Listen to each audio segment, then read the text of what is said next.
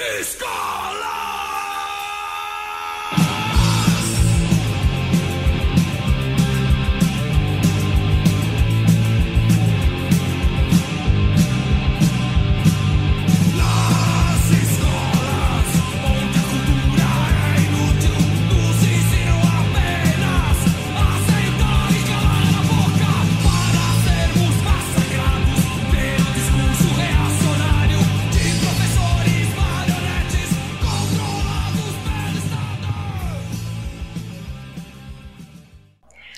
Fala galera! Hoje, aqui no The Trip, receberemos nosso terceiro convidado. Ele morava aqui em Londrina, mas em 2019 optou por viver em uma região litorânea e desde então vive com sua família em Pontal do Paraná, perto de toda a energia boa que emana das praias. Nosso convidado tem o livro Ensaio sobre a Cegueira de José Saramago como um dos seus preferidos. O filme do seu coração é Na Natureza Selvagem e uma das bandas que ele mais curte é Sepultura. Gente, eu tô falando do Rafael Kenji, que é graduado em Ciências Sociais, especialista em ensino de Ciências Sociais e mestre também em Ciências Sociais, sendo que toda essa formação ele realizou aqui na Universidade Estadual de Londrina, UEL. O Rafa, pessoal, dá aula desde 2003 e tem uma vasta experiência como professor, porque ele atuou em contextos particulares, né, como Anglo, Colégio Londrinense e Unifil, mas também ele atuou em contextos públicos, dando aulas durante quatro anos no cursinho da UEL. E aí, a partir de 2007, quando então iniciou como professor do quadro próprio do magistério aqui em Londrina, ele deixou sua marca também no Cebeja e em colégios como Vicente Rijo, Newton Guimarães e Champagnat. Ah, e no Champagnat ele não somente frequentou enquanto professor, mas também como estudante. Atualmente, desde que ele se estabeleceu em Pontal do Paraná, ele vem lecionando em três colégios estaduais. Bom, gente, o Rafael, ele vem aqui para conversar com vocês sobre um tema muito importante, que vem suscitando as opiniões mais adversas possíveis. Militarização das escolas. Desde que Jair Bolsonaro assumiu a presidência, esse assunto, juntamente com a legalização da posse do porte de armas, ganhou, digamos, protagonismo. E hoje, em vários lugares do Brasil, essa possibilidade passa a ser cada vez mais discutida, inclusive aqui no Paraná em que no mês passado, uh, deputados paranaenses aprovaram regime de urgência para o projeto do governador Ratinho Júnior, que pretende autorizar o funcionamento de até 200 colégios em direção compartilhada com a Polícia Militar. Ao longo da sua fala, pessoal, Rafa vai mencionar teóricos que embasam as suas colocações, além, é claro, de trazer suas experiências né, enquanto professor para fundamentar a sua visão sobre o tema. E como esse assunto é muito amplo e complexo, ele vai se centrar mais né, em duas questões: a questão pedagógica e política, e seus possíveis desdobramentos no que diz respeito à militarização das escolas. Ah, e para quem tiver interesse, o Rafael tem um canal muito interessante no YouTube que se chama Sociologia, Doutrinação e Vagabundagem. Título irônico e irreverente que faz menção a visão deturpada que um, um, grupo de pessoas aqui no Brasil tem sobre os professores de humanas. Se você ficou curioso, cola lá para conferir. Bom, agora a gente vai dar início à nossa viagem, que em alguns momentos vai voltar no tempo, para que possamos entender que muitas dessas questões abordadas nesse episódio são reverberações de um passado que a cada dia se torna mais presente no nosso país. Chega mais, Rafa, que hoje é você quem vai conduzir essa viagem.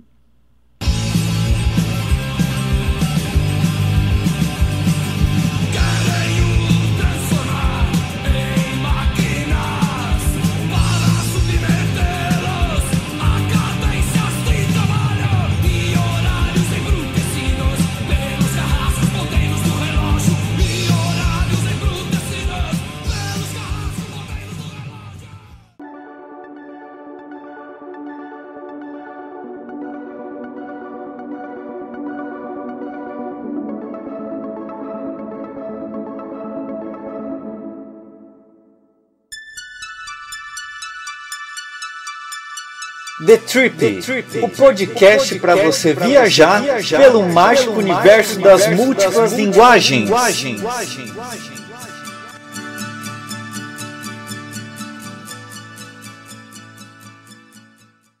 Olá pessoal, aqui quem fala é Rafael Kenji, professor de Sociologia, diretamente aqui do Pontal do Paraná, é, litoral paranaense.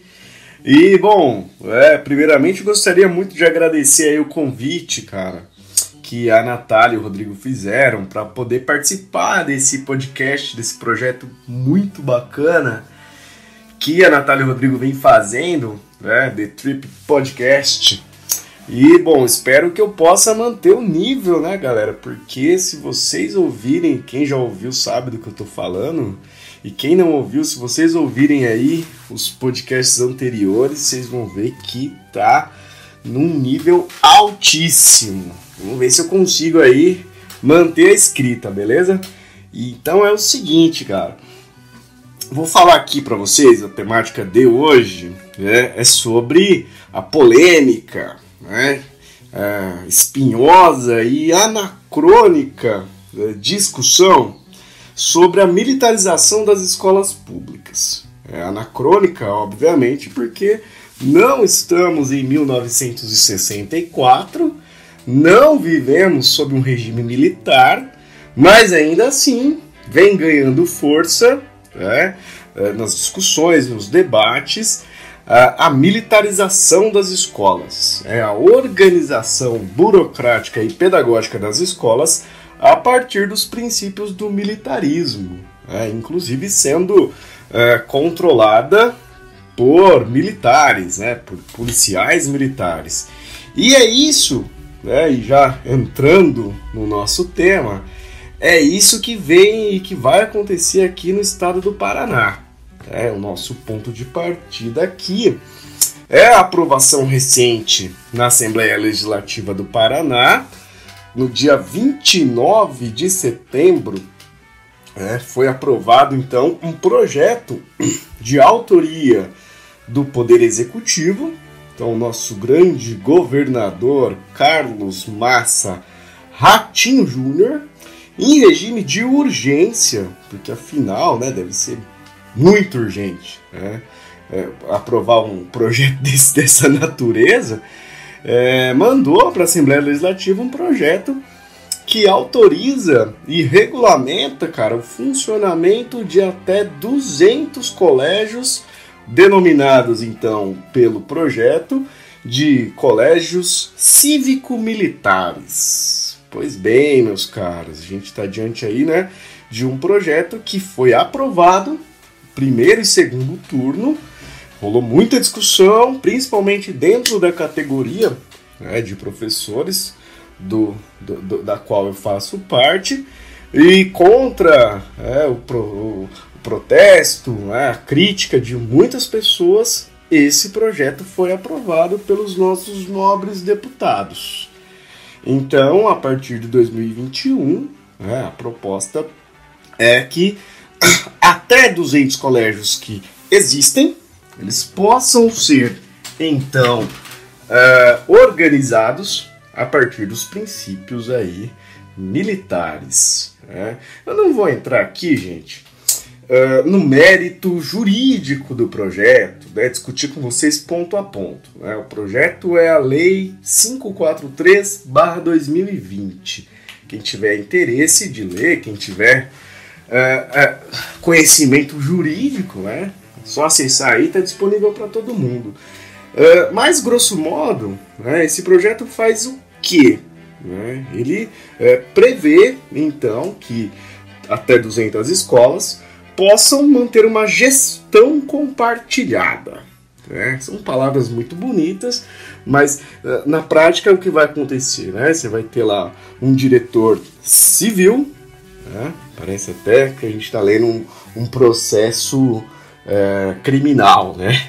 Mas a gente vai ter um diretor civil, é, um professor efetivo do Estado, que vai cumprir a função, então, juntamente com uma equipe pedagógica civil, né, vai dar conta do currículo escolar, uh, juntamente com um diretor cívico-militar. É, esse então, provavelmente alguém da reserva da Polícia Militar do Paraná, esse sujeito vai ficar responsável pela gestão né, da infraestrutura, do patrimônio, das finanças, da segurança, da disciplina e de atividades cívico-militares. É, o projeto não delimita exatamente né, como vai funcionar, mas ele autoriza então. Aí quando você não delimita muito bem as coisas, você autoriza esse funcionamento uh, desse tipo de, de colégio. Então, assim, eu queria aqui discutir com vocês, é, conversar um pouco com vocês sobre dois aspectos. Né? Um aspecto de ordem pedagógica, né, que eu acho extremamente importante, afinal a gente está falando aí da escola, né, e a, até onde vai a nossa legislação, até onde vai o conhecimento acumulado em relação à função pedagógica da escola, é, discutir as questões pedagógicas são fundamentais. E aí você tem né, a apresentação de um projeto que tem implicações pedagógicas. Eu queria então abordar um pouco essa questão pedagógica. E, bom, um segundo ponto, né, queria discutir também algumas implicações políticas. Né? Afinal, é, isso tem desdobramentos, origens e desdobramentos políticos, né? altera a, a, a própria noção da função da escola é, e a gente tem que pensar então de onde veio, do ponto de vista político, é, esse tipo de projeto, essa aprovação e quais são as expectativas que a gente pode ter em relação a isso. Então são esses dois pontos, beleza? Questão pedagógica e questão política. Bora lá então, gente. Começando aí pela, pelo problema pedagógico ou né, o dilema, ou as implicações pedagógicas de uma escola organizada uh, militarmente. Né? Então, assim, me parece, né, e talvez esse seja uh, não só o senso comum, mas uh, uma, uma análise que já vem sendo trabalhada há muito tempo, né, em várias pesquisas que apontam isso como uma questão, o Estado do Paraná né, e todos aqueles que é, defendem aí a, a militarização das escolas reconhecem que o grande problema pedagógico né, é a indisciplina. A indisciplina é apontada então como fator preponderante que prejudica o aprendizado. Então, esse é um ponto de partida muito discutível, né? porque, enfim, é, ele não apresenta aqui é, as causas sociais dessa indisciplina. Existem uns 100 números, é uma literatura vasta. Aqui, como eu sou da área da sociologia, eu vou citar só o Pierre Bourdieu. É, Bourdieu, que é um cara que eu gosto muito. É, eu não sou especialista da sociologia da educação, mas enfim, né, falo como alguém formado na área e alguém que é professor aí há mais de 12, 13 anos. Porra, faz tempo, né? Mas assim, cara, os caras reconhecem que o grande problema da escola, do ponto de vista do aprendizado, seria a indisciplina. Né? E propõem como solução para essa disciplina, logicamente, né, desconsiderando as causas sociais dela, né, uh, propõe como solução o controle absoluto dos corpos. É, lembra muito aqui uh, uma retomada dos princípios medievais, né, porque a origem dessas instituições de controle de corpos tá no medievo, cara, é, do vigiar e punir. É, que já existe, mais ou menos, talvez a gente nunca tenha conseguido eliminar isso do ambiente escolar, mas mais ou menos isso aparece. Né? Agora, aparece no projeto de forma institucionalizada. É, quem tiver um pouco de curiosidade, é, pesquise lá, cara, sobre como, se, como funciona os colégios militares no que se refere à manutenção da disciplina. É, o ponto fundamental da pedagogia. É, um, é um pressuposto do aprendizado seria a disciplina. Então é um controle absoluto né, do que você faz, do que você pensa, de como você se comporta, de como você se veste e assim por diante. Né? E aí, cara, a gente se depara com o primeiro problema. Né? Porque o que me, me incomoda, não quero nem fazer aqui uma discussão acadêmica, né? não é esse o meu objetivo. Talvez os, os acadêmicos né, que estejam nos ouvindo, que me perdoem, é, talvez pela falta de rigor acadêmico, mas assim, é, me preocupa assim, é, com, do ponto de vista assim, o que incomoda, sabe? E o que me incomoda é eu pensar que a lógica das Forças Armadas, a lógica de organização das Forças Armadas, vai aparecer então como um modelo de educação. É. E aí, cara, há um grande problema. Por quê? Porque exército, polícia militar, as forças é, armadas do Estado, é, elas treinam, educam então pessoas para um objetivo. Qual o objetivo? A guerra, o enfrentamento armado. Daí, logicamente, vejam que eu não estou querendo aqui, né? propor a mudança da instituição. Isso aí a gente pode fazer um outro podcast discutindo a desmilitarização da polícia. Mas, cara, de um princípio lógico de teoria de Estado, né, exército e polícia militar são treinados para a guerra e por isso a ênfase na disciplina. Afinal, né, numa guerra, é, a falta de comando, a falta de hierarquia, a desobediência, é, ela custa a vida. Então você vai para uma guerra, você tá num exército, velho, você tem que ter comando, tem que ter alguém treinado. Então isso é um modelo né, de treinamento e de educação é, fundamentado nas Forças Armadas. É, treino de forma extremamente disciplinada é, para a guerra. Por quê? Porque numa situação de guerra você precisa de alguém disciplinado. Aí você vai falar, vai lá, mata ele vai lá e mata. E não pode vacilar, porque se ele não matar, ele morre. Isso é o princípio das pedagógico, vamos colocar assim, entre aspas, mas é um princípio de treinamento das Forças Armadas. Assistam lá o, o, o Tropa de Elite, né, o treinamento do Tropa de Elite. Né, assistam filmes de guerra que vocês vão perceber que a forma de treinamento é essa. A questão é, esse modelo militar que você treina um indivíduo para a guerra, de, com ênfase na disciplina e no controle, ele serve para educar os nossos filhos em pleno século XXI? Esse é um ponto. Né? Não estou nem discutindo aqui questões acadêmicas, cara. Estou discutindo aqui, talvez como pai é, e como alguém que durante a minha adolescência sempre fugi desse modelo militar de educação, né? Corri lá do, do, do de, de servir o exército, né? Fugir mesmo. Então, assim, cara, será que esse modelo. Será que eu quero que o meu filho seja treinado para guerra? É, e essa ênfase na disciplina tem implicações. É, se a gente pensar do ponto de vista, então, saindo aí desse primeiro problema, né? será que esse modelo serve para a educação do século XXI? Isso é uma questão. Saindo então desse problema e indo já para questões mais pedagógicas, né? É, essa prática autoritária, né? então, porque é uma prática autoritária, porque se está numa situação de guerra, ponto. É. Agora a questão é, essa prática autoritária, ela não é novidade.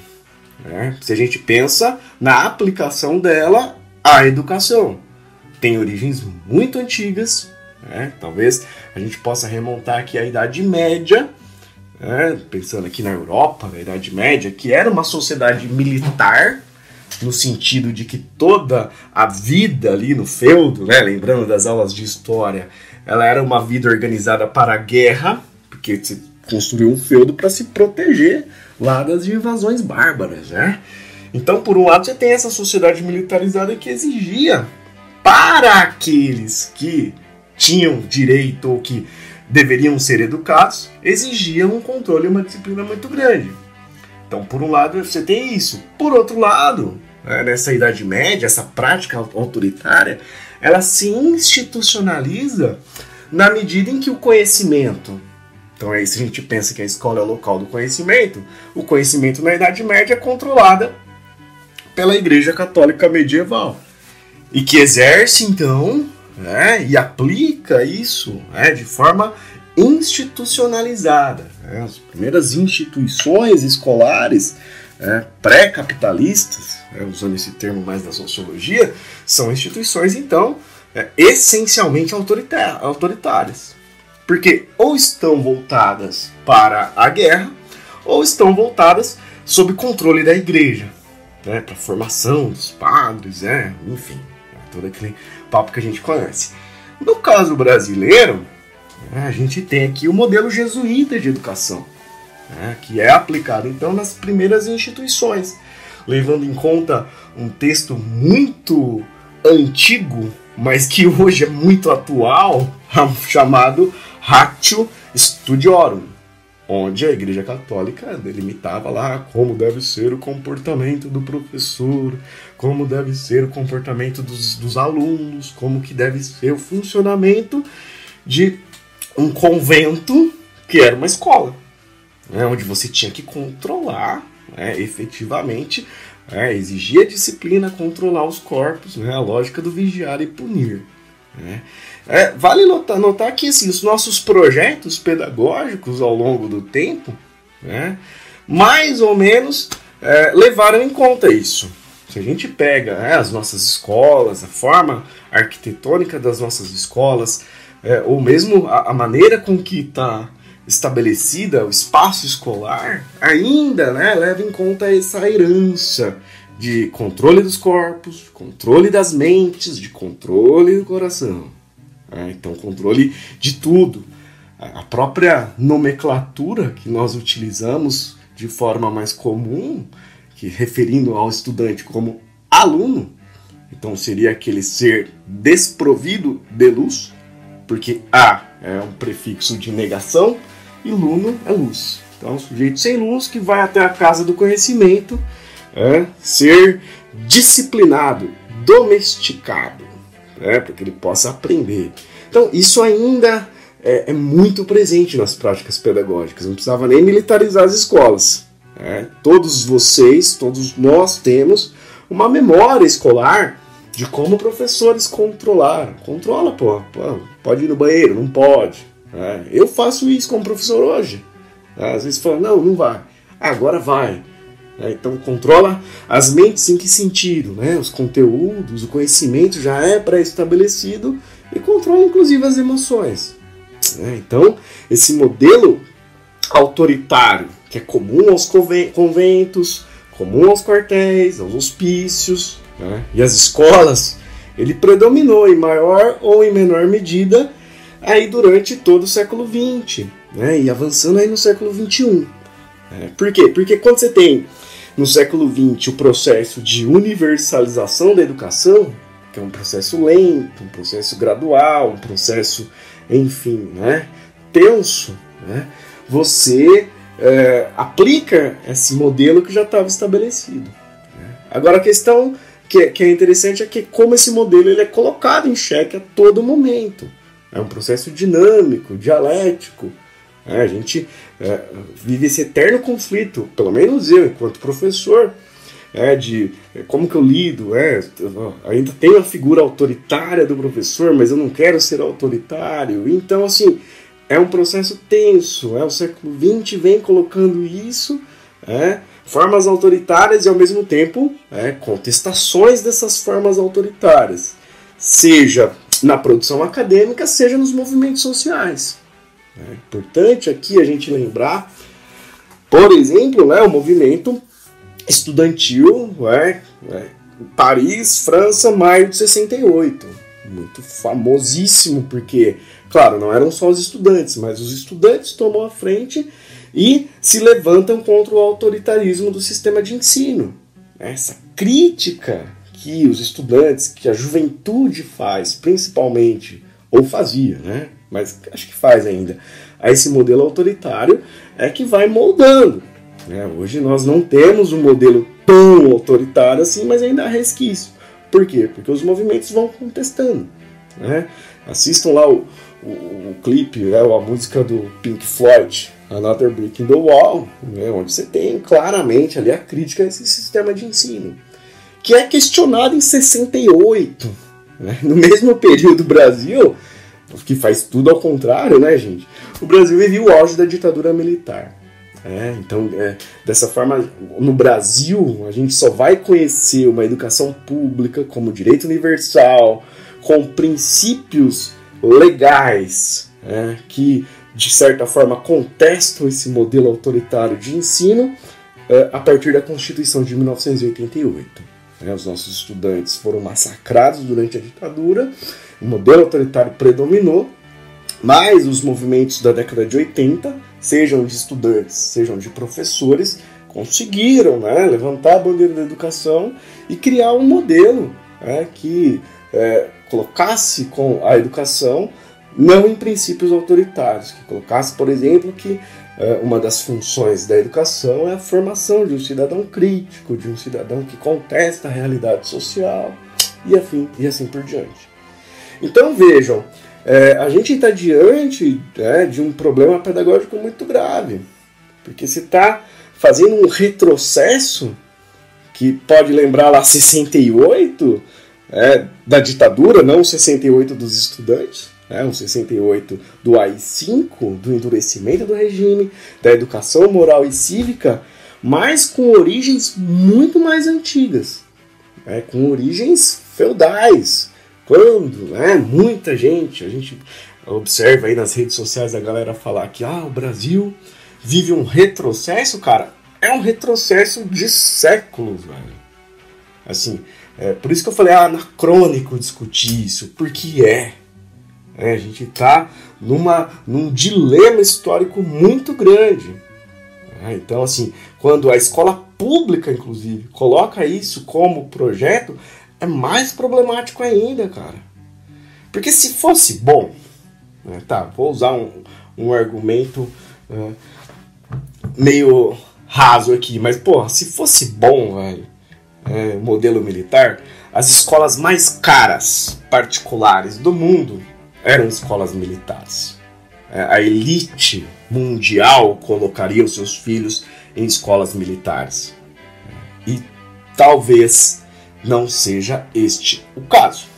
É, dê uma pesquisada, se eu estiver falando besteira, comente aí né, e destrua a minha fala. Mas, cara, eu tenho, tenho quase certeza de que não é isso que acontece. Então a gente vive esse problema, esse dilema pedagógico. Tranquilo? Bom, vamos lá então para o segundo problema. É, para segundo, para a segunda questão, para a segunda inquietação, que são as implicações do ponto de vista político. É, então, assim, é, o que, que acontece, cara? Né? Ah, se esse modelo pedagógico, então, ele é tão questionável, tão questionável, se falta né, dados é, da, da, produção acadêmica, da produção científica que comprovariam que isso funciona, não funciona. Funciona para onde? É, para o exército, que precisa de pessoas treinadas que não vão é, questionar nada, que não vão pensar, que vão simplesmente atirar. Talvez para aí funcione. Ainda assim é questionável, mas para a escola pública, para a educação, não funciona. Se não funciona, por que retomar esse modelo? O que está pegando? Qual é a questão? É. Então, assim, talvez a gente, né, principalmente falo, principalmente eu como professor de sociologia, de esquerda, marxista, comunista, tudo isso que você imaginar, eu sou. É, nós, nessa, nessa ênfase, né, nesse enfrentamento, a gente queira atribuir tudo no bolso do atual presidente, né, do Bolsonaro. Só que talvez isso tenha origens anteriores. Né? Primeiro porque é, essa, essa onda conservadora de agora ela é burra. Né? Ela não tem mesmo né, aqueles militares de alto escalão que participam do governo e, e que influenciam diretamente essa aplicação de política aqui no estado do Paraná, é, é, não tem cacife intelectual para discutir ou debater alguma coisa minimamente efetiva na área da educação. Né? Por um lado é isso. E por outro lado, quando a gente olha do ponto de vista político, há uma questão que desde os anos 90, aliás, eu diria desde os anos 80, com a aplicação das políticas neoliberais, vem sendo uma constante nas políticas voltadas para a juventude. Então vejam, quem frequenta as escolas? É, qual grupo etário é, compõe a maioria nas escolas públicas, privadas do, do mundo? Os jovens. Então, política de educação é também uma política relacionada à juventude. Então, talvez se a gente entender qual é a postura dos governos denominados neoliberais, né, e que talvez tenha influenciado quase toda a, tenha se tornado hegemônico, se a gente pensa nas políticas aplicadas para a juventude dos anos 80 para cá, né, começando com Ronald Reagan nos Estados Unidos, Margaret Thatcher na Inglaterra, é, no caso brasileiro, Collor, Fernando Henrique Cardoso, em grande medida e em grande aspecto, principalmente do ponto de vista do capital, também a gente coloca aí o governo Lula, o governo Dilma. Né? Então é uma sequência de política de Estado para a juventude que é muito complicada, cara. Porque assim, né, ser jovem é um problema. A sociedade é, contemporânea, a sociedade capitalista, vive crises econômicas sucessivas. Né? E se a gente pensa dos anos 80 para cá, uh, essa sociedade ela não fornece perspectivas para os jovens. É, não é coincidência que data também do final dos anos 70, início dos anos 80, o movimento punk, né, as músicas, né, os Sex Pistols gritando não há futuro, né, esse grito vindo de um bairro operário da Inglaterra, né? e que ressoa e que a todo momento essa juventude então se sente desamparada. Os movimentos culturais da juventude a todo momento questionando a ausência de perspectiva para os jovens. Né? Isso ao longo dos anos 80 e dos anos 90 é muito é, fácil de você observar. Né? E do ponto de vista político, o que, que a gente tem? Isso não é privilégio brasileiro, tá? Isso é no mundo inteiro, cara. Você tem uh, ausência de políticas públicas para a juventude, né? Ausência de políticas para fomentar uh, participação em espaços culturais, em locais, utilização de locais públicos. A imagem que se constrói é do jovem delinquente, do jovem desempregado, do jovem, enfim. Então você não tem essa perspectiva aquilo que hoje nós né, estamos percebendo muito nos países que aplicam o neoliberalismo ah, num período anterior ao nosso já é muito visível aquela ideia de que o sonho de que você estudando, se esforçando, tendo um diploma, você vai ter um, uma boa colocação, é, esse sonho ele é derrubado pela realidade. Se você pega a juventude em todos os países do mundo, o maior índice de desemprego está entre os jovens, né? e jovens com diplomas universitários. Então você não tem inserção no mercado de trabalho, você não tem espaço, você não tem política. Né? Há uma situação de desamparo. E a resposta do Estado neoliberal né, é conceber né, a juventude como um problema. Né? O jovem é visto como um problema dos anos 90 para cá isso fica muito forte, inclusive na cultura. É, me é muito, é, foi muito impactante para mim é, o filme dos anos 90 chamado Kids, né, que a gente vivia lá é, auge de crise econômica, a gente vivia a crise da AIDS, né, a doença, a, a, a, a crise econômica, o desemprego, a pobreza, a utilização de drogas, enfim, né, você tinha uma situação calamitosa. Né? Então, o filme meio que retrata isso. Né? Um outro filme que mostra muito bem essa situação complicada dos jovens, também nos Estados Unidos, é aquele filme chamado Escritores da Liberdade, que mostra o contexto de Los Angeles dos anos 90, da briga entre as gangues, é, da, da, delinquência juvenil. Né? E a resposta do Estado né, para essa delinquência juvenil é uma resposta é, repressiva. É, é um, um, um, círculo né, vicioso, se a gente pensar.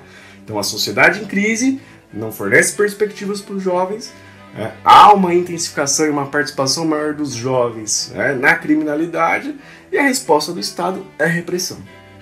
É, sobre o neoliberalismo, então, o jovem é visto e representado como um delinquente, cuja solução para o problema da sua delinquência é a repressão. É, você tem então é, o aumento de, de, políticas repressivas, de políticas repressivas tanto se a gente pensar né, na, na, escola, né, de projetos né, de inclusão forçada, de criação de, sei lá, educandários e assim por diante. Então você tem uma solução repressiva. E no caso brasileiro, cara, isso é emblemático. Porque assim, você soma essa condição social né, da juventude, soma isso a classe social e a cor de pele.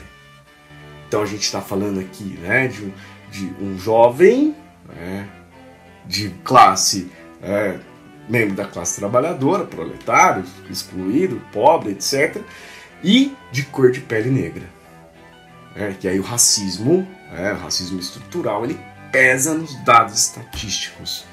Quando a gente vê a todo momento a galera denunciando nas redes sociais o genocídio da juventude negra, cara, é. Dá uma olhada em qualquer pesquisa estatística. Né? Não confia muito no que eu tô falando. Pesquisa, cara. Entra lá pra você vai ver. Quem mais morre? Qual que é a faixa etária? Né? Em quais grupos a gente tem maior índice de desemprego? Né? Quem mais morre? E aí são os jovens, é, e aí, se você faz o cruzamento de classe e de cor de pele, vai dar que são os jovens, pobres, negros. É, e aí, a mesma coisa, é, e talvez isso comece a ficar muito complicado e interessante do ponto de vista sociológico, cara, que é a questão do aumento muito grande do índice de suicídio entre os jovens. Por que, que é interessante? Estou falando isso porque assim, na sociologia a gente tem um estudo clássico do Emily Durkheim chamado O Suicídio, que ele descreve lá o que é suicídio, fato social, enfim. E no livro existe um grupo que ele diz que é, a taxa de suicídio é muito baixa e que não tem propensão ao suicídio, que são os jovens. Então a gente está diante de uma novidade né? porque a gente está vivendo uma situação em que você tem um aumento do suicídio entre os jovens que não existia, cara, no século XIX. Porque talvez no século XIX ainda o jovem tivesse aquela perspectiva de que ele está em formação, de que pode esperar algo do futuro. Né? E na, no que nós vivemos hoje, a resposta do Estado, né, enquanto aquele que promove políticas, é uma resposta que uh, autoritária. É, então, assim, quando a gente pensa né, na, na aplicação então do, de uma escola militar, você lê o projeto, a escola militar né, vai levar em conta é, índices de vulnerabilidade. Serão naquela, naqueles bairros, naquelas cidades em que você tem um índice de criminalidade maior. A resposta é uma resposta autoritária.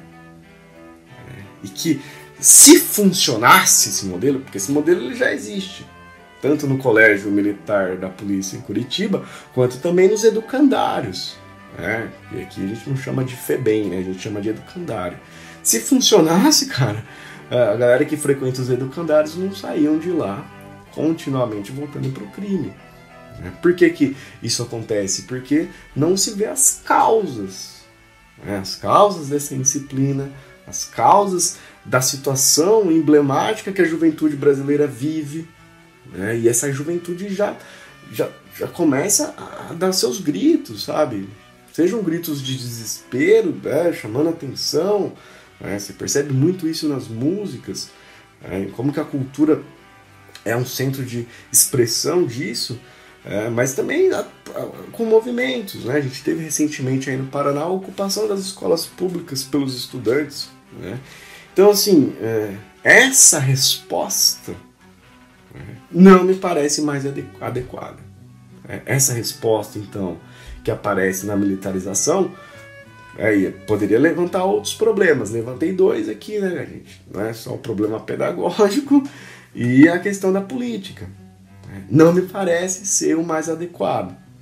Né? Porque também, se a gente for pensar no ponto de vista mais frio, né, não apresentou resultado em nenhum lugar do mundo. Em nenhum lugar do mundo esse tipo de política apresentou resultado. É o que apresenta resultado é uma política mais a médio e longo prazo. Se a gente pensar a questão do emprego, se a gente pensar a questão dos espaços públicos, se a gente pensar a questão da infraestrutura, né? enfim, acho que eu já me alonguei demais, né?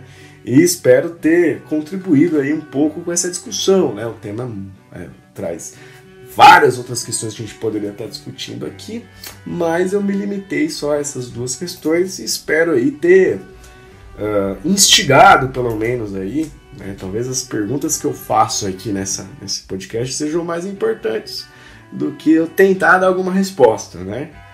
Mas fica aí, gente. Valeu por terem ouvido, terem chegado até aqui e um abraço.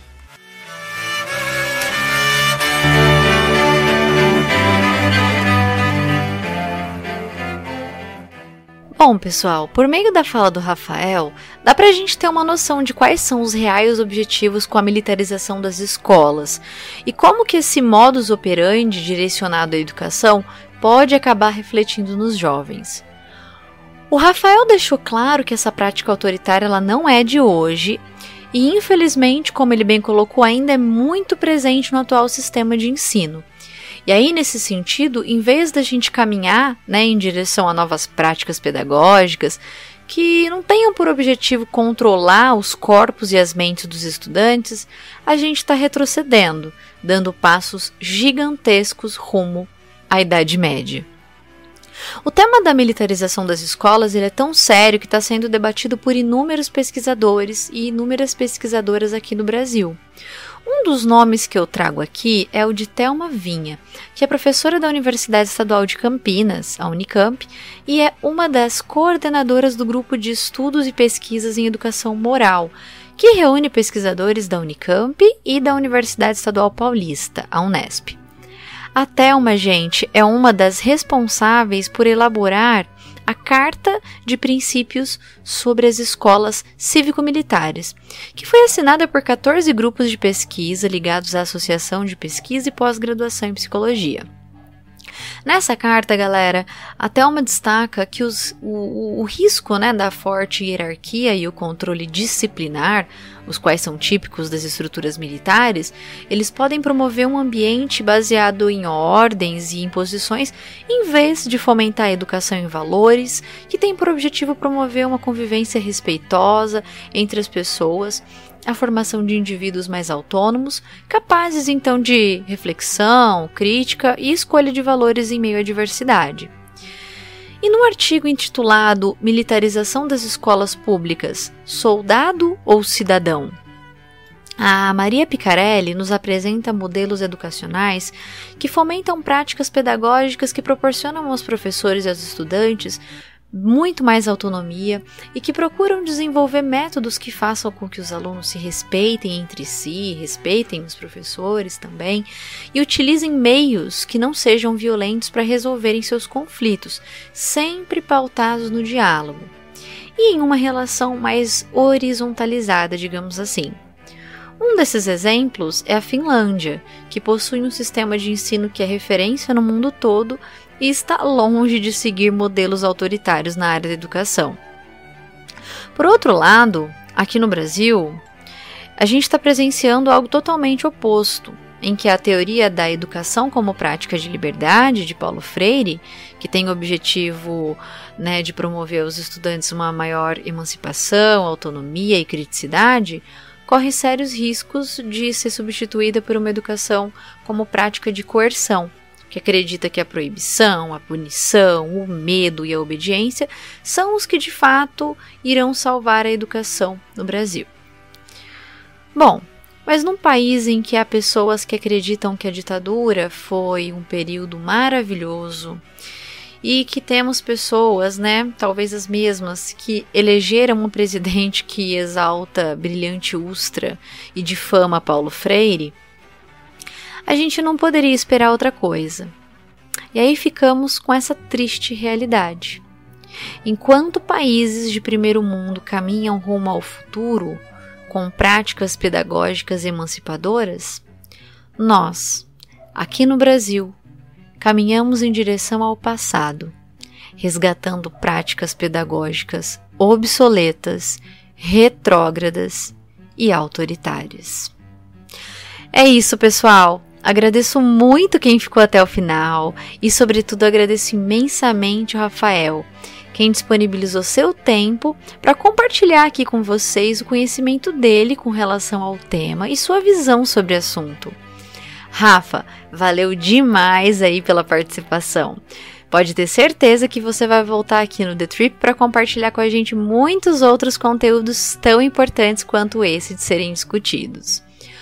Um beijo para você e para toda a sua família que estão aí em Pontal do Paraná e que vocês possam desfrutar muitos momentos mágicos perto de toda essa natureza que é por encanto. E para encerrar, como sempre fazemos em todos os episódios, vocês ficam agora com a leitura de um poema que o nosso grande amigo Flávio Ranucci preparou especialmente para esse podcast. Beijo, gente! Se cuidem e até a próxima viagem!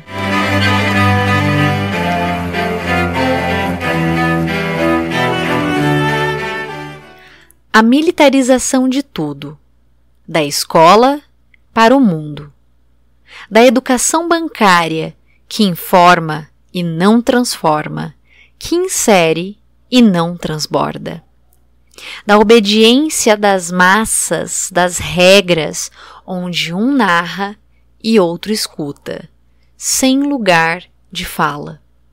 A educação militarizada, disciplinada, dos princípios e da ética.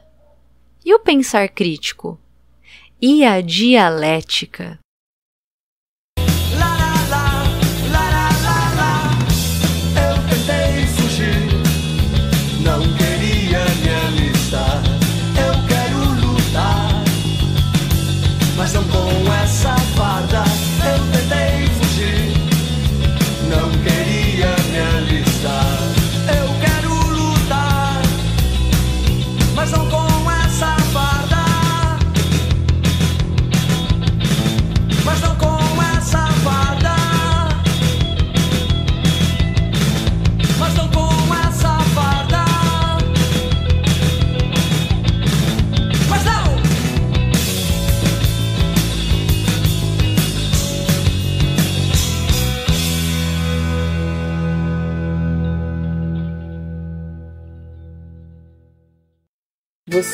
The Trip, o podcast que te faz viajar pelo mágico universo das múltiplas linguagens.